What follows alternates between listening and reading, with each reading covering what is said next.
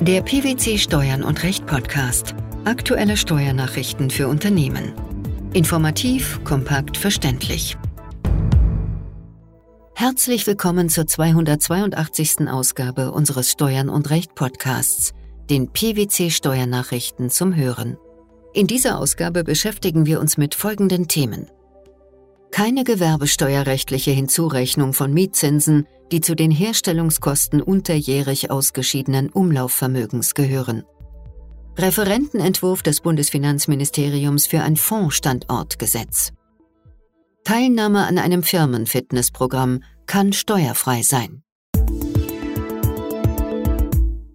Miet- und Pachtzinsen für die Benutzung von beweglichen Wirtschaftsgütern des Anlagevermögens sind dem Gewinn aus Gewerbebetrieb nicht nach Gewerbesteuergesetz hinzuzurechnen, soweit sie in die Herstellungskosten von Wirtschaftsgütern des Umlaufvermögens einzubeziehen sind. Insoweit reicht es aus, dass die Miet- und Pachtzinsen als Herstellungskosten aktiviert worden wären, wenn sich das Wirtschaftsgut am Bilanzstichtag noch im Betriebsvermögen befunden und deshalb hätte aktiviert werden müssen. Dies hat der Bundesfinanzhof in einem aktuellen Urteil entschieden. Worüber wurde gestritten? Im Streitfall ging es um die Frage, ob Miet- und Pachtzinsen anteilig gemäß 8 Nummer 1 Buchstabe D des Gewerbesteuergesetzes dem Gewinn hinzuzurechnen sind, soweit sie zu Herstellungskosten von Wirtschaftsgütern des Umlaufvermögens gehören würden, die vor dem Bilanzstichtag aus dem Betriebsvermögen ausgeschieden sind. Welcher Sachverhalt war gegeben? Die Klägerin, eine in der Rechtsform der GmbH betriebene Baugesellschaft, mietete im Streitjahr 2008 regelmäßig Zubehör zu Baustelleneinrichtungen, beispielsweise Kräne, Bauzäune oder Betonpumpen an. Die hierfür im Streitjahr entrichteten Entgelte betrugen rund 925.000 Euro netto. Auf der Grundlage einer im Jahr 2012 durchgeführten Betriebsprüfung gelangte das Finanzamt zu der Auffassung, dass die in den Mieten und Pachten enthaltenen Finanzierungsentgelte gemäß Gewerbesteuergesetz dem Gewinn hinzuzurechnen seien.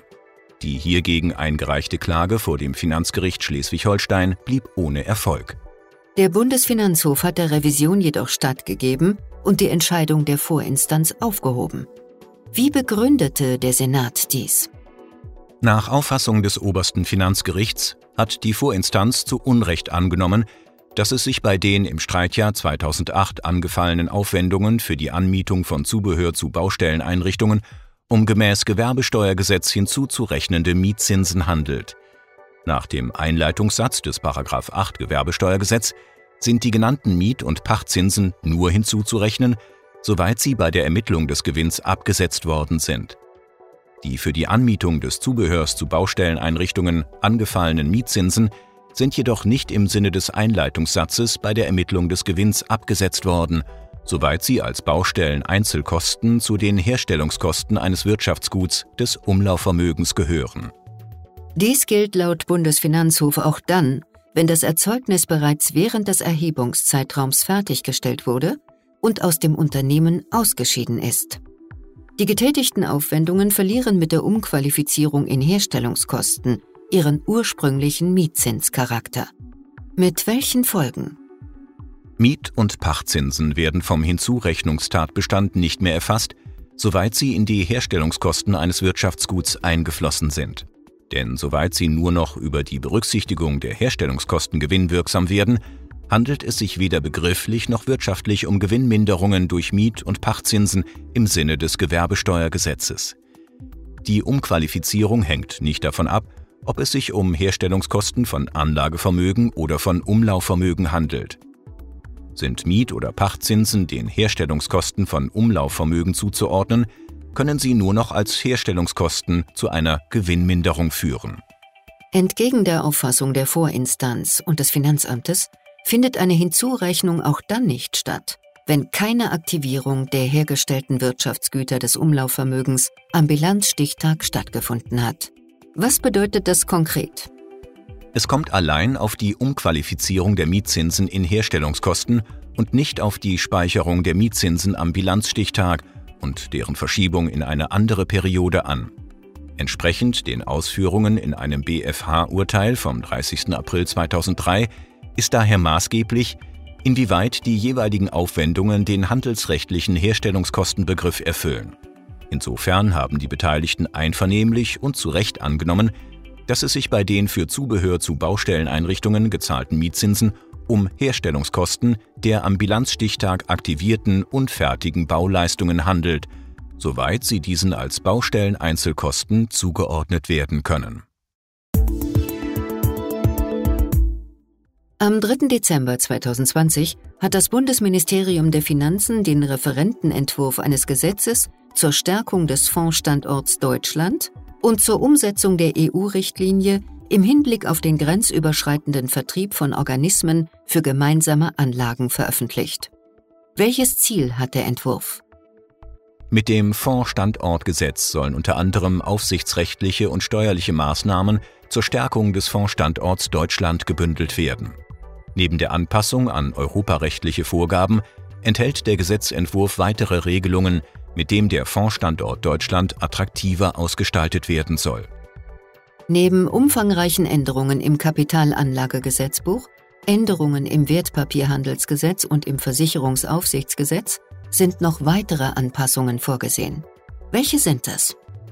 Unter anderem soll zur Stärkung der Attraktivität der Mitarbeiterkapitalbeteiligung mit Wirkung zum 1. Juli 2021 der steuerfreie Höchstbetrag für Vermögensbeteiligungen von 360 Euro auf 720 Euro pro Jahr angehoben werden.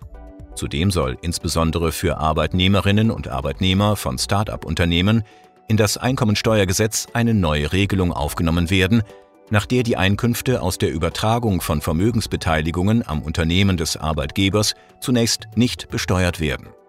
Die Besteuerung im Rahmen des Einkommensteuergesetzes soll erst zu einem späteren Zeitpunkt erfolgen, wenn die Vermögensbeteiligung ganz oder teilweise entgeltlich oder unentgeltlich übertragen wird, spätestens nach zehn Jahren oder bei Beendigung des Dienstverhältnisses zum bisherigen Arbeitgeber, also bei einem Arbeitgeberwechsel.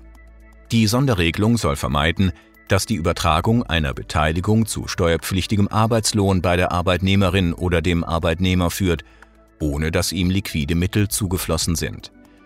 Auch Arbeitnehmerinnen und Arbeitnehmer von Kleinstunternehmen sowie kleinen und mittleren Unternehmen sollen in die steuerliche Förderung einbezogen werden. Des Weiteren soll die Umsatzsteuerbefreiung für die Verwaltungsleistung von Investmentfonds auf die Verwaltung von Wagniskapitalfonds ausgedehnt werden. Ab wann gilt das Gesetz? Das Gesetz soll grundsätzlich am 1. Juli 2021 in Kraft treten.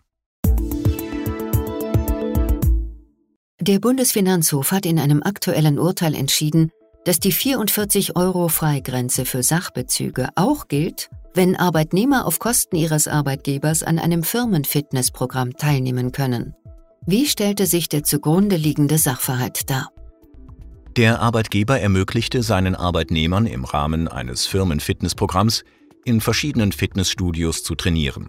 Hierzu erwarb er jeweils einjährige Trainingslizenzen für die monatlich jeweils 42,25 Euro zuzüglich Umsatzsteuer zu zahlen waren. Die teilnehmenden Arbeitnehmer leisteten einen Eigenanteil von 16 bzw. 20 Euro.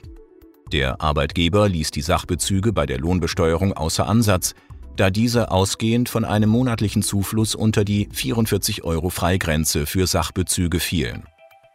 Das Finanzamt vertrat demgegenüber die Auffassung, den Arbeitnehmern sei die Möglichkeit, für ein Jahr an dem Firmenfitnessprogramm teilzunehmen, quasi in einer Summe zugeflossen, weshalb die 44 Euro Freigrenze überschritten sei.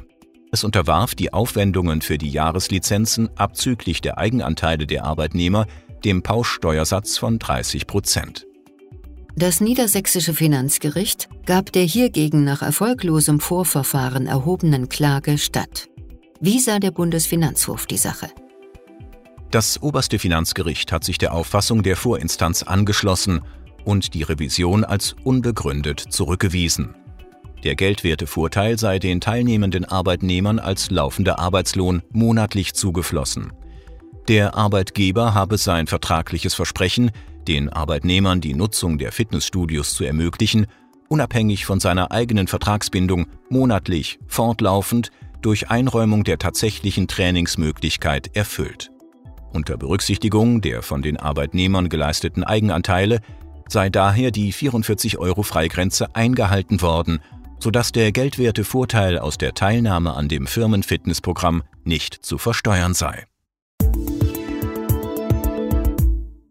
Keine gewerbesteuerrechtliche Hinzurechnung von Mietzinsen, die zu den Herstellungskosten unterjährig ausgeschiedenen Umlaufvermögens gehören, Referentenentwurf für ein Fondsstandortgesetz sowie steuerfreie Teilnahme an einem Firmenfitnessprogramm. Das waren die Themen der 282. Ausgabe unseres Steuern und Recht Podcasts, den PwC Steuernachrichten zum Hören. Wir freuen uns, dass Sie dabei waren und hoffen, dass Sie auch das nächste Mal wieder in die PwC Steuernachrichten reinhören. Steuerliche Beiträge zum Nachlesen finden Sie in der Zwischenzeit unter blogs.pwc.de slash steuern und minus recht.